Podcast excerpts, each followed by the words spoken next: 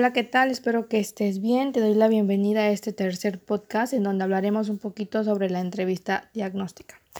Así que, sin más ni menos, comenzamos.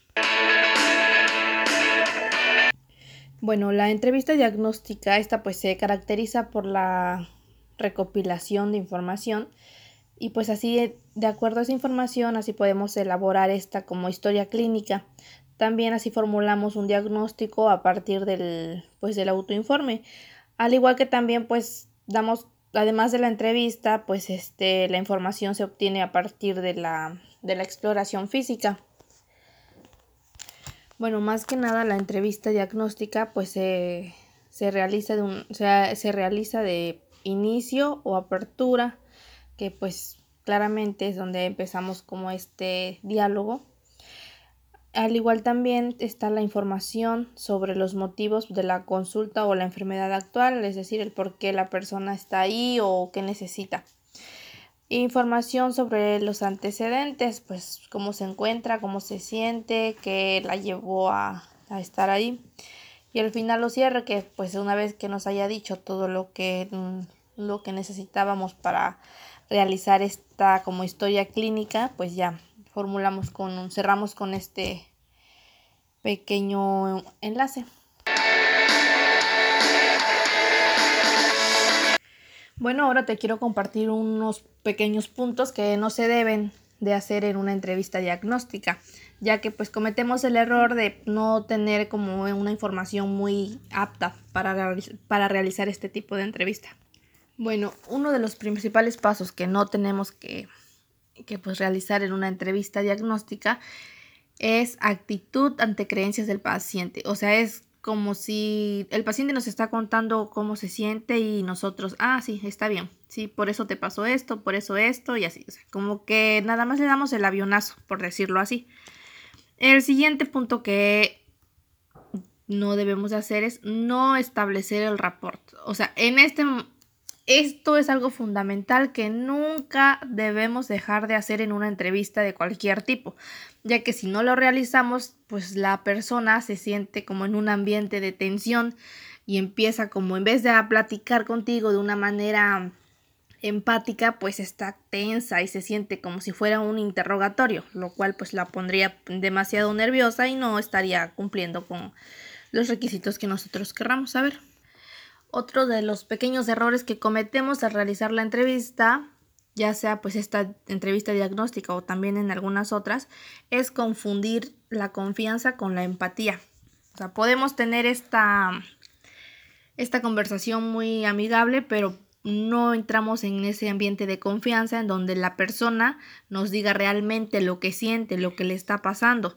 Entonces, al momento nosotros de entablar como esta pequeña amistad, esta plática formal de amigos, la persona pues se, se comporta con nosotros lo normal, pero en realidad no estamos eh, haciendo que esta que esta empatía se vuelva como confianza y se abra con nosotros y nos exprese lo que realmente le está pasando, lo que realmente piensa o siente.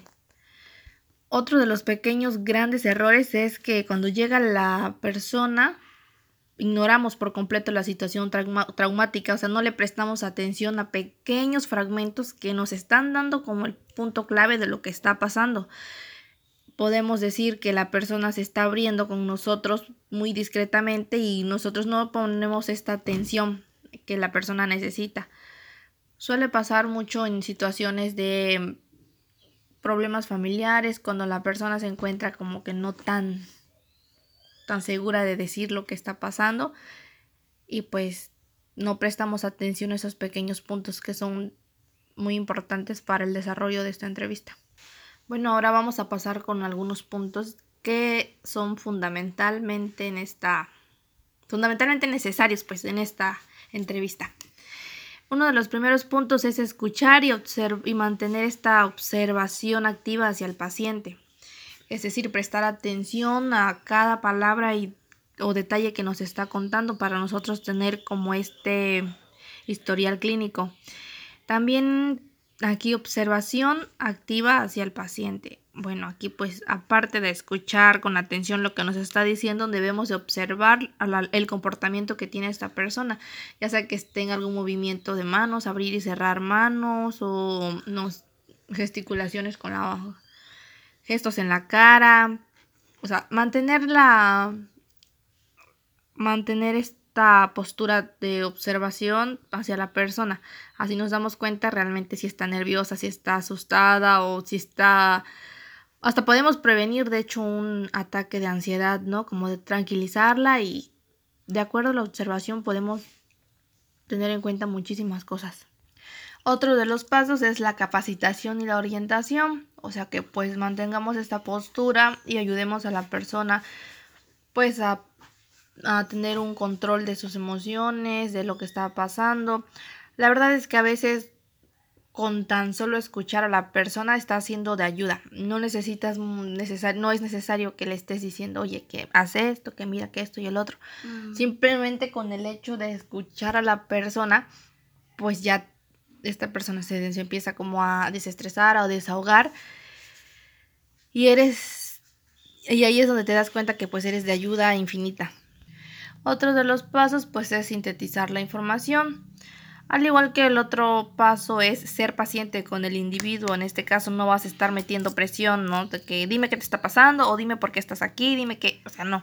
Prácticamente las cosas no son de esa manera, sino que se van a ir de acuerdo a cómo vaya la, la conversación, a cómo se sienta en este caso la empatía, ¿no?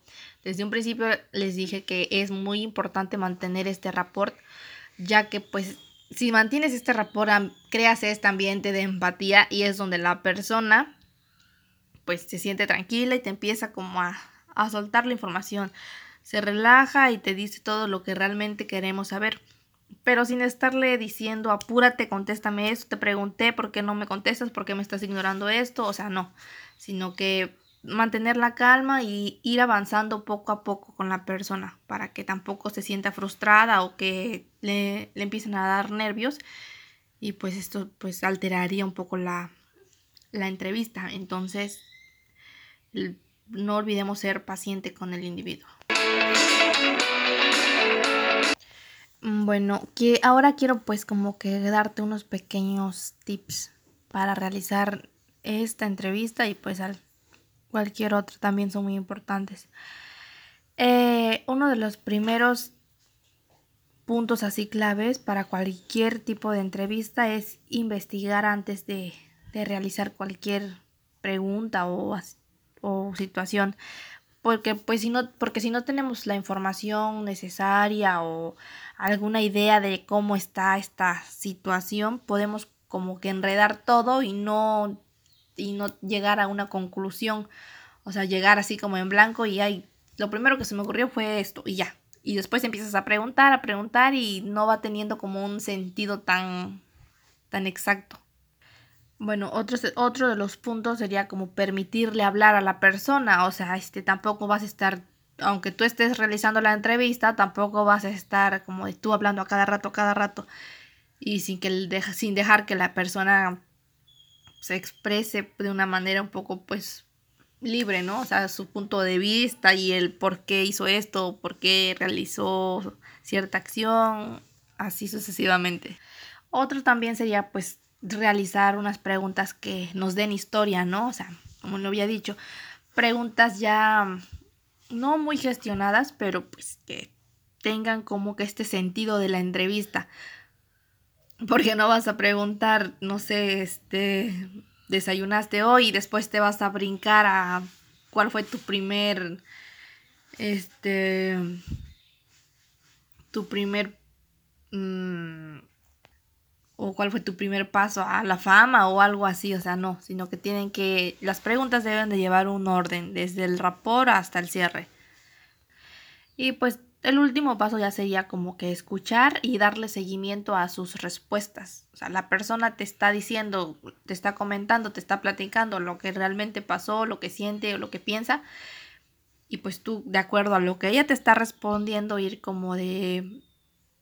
¿Y qué te llevó a, y qué te llevó a pensar así? ¿O por qué estás pensando de esta manera? Y así, o sea, mantener como ese seguimiento de, las, de sus propias respuestas.